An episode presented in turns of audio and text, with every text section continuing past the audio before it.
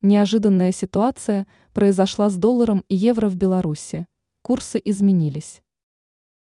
Если 19 декабря в Беларуси три из ключевых инвалют подешевели, то сегодня, 20 декабря, произошло все в точности да наоборот. Неожиданно все эти дензнаки синхронно укрепили свои позиции по отношению к отечественному рублю. Иными словами, развернулись от нисходящего к восходящему тренду и в итоге стали дороже доллар – евро и китайский юань. А российский рубль, который вчера подорожал, сегодня стал дешевле. Это следует из данных, обнародованных по итогам торговой сессии среды 20 декабря на официальном сайте белорусской валютно-фондовой биржи.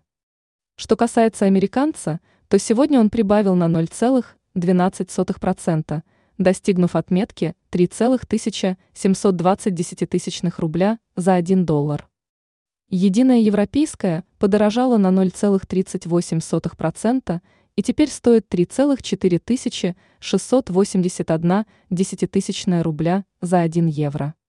Китайский юань укрепился на 0,37%. Актуальный нынче курс 4,4 403 десятитысячных рубля за 10 юаней. Российский рубль показал просадку в 0,16%, опустившись до уровня 3,5 142 десятитысячных белорусского рубля за сотню россиян.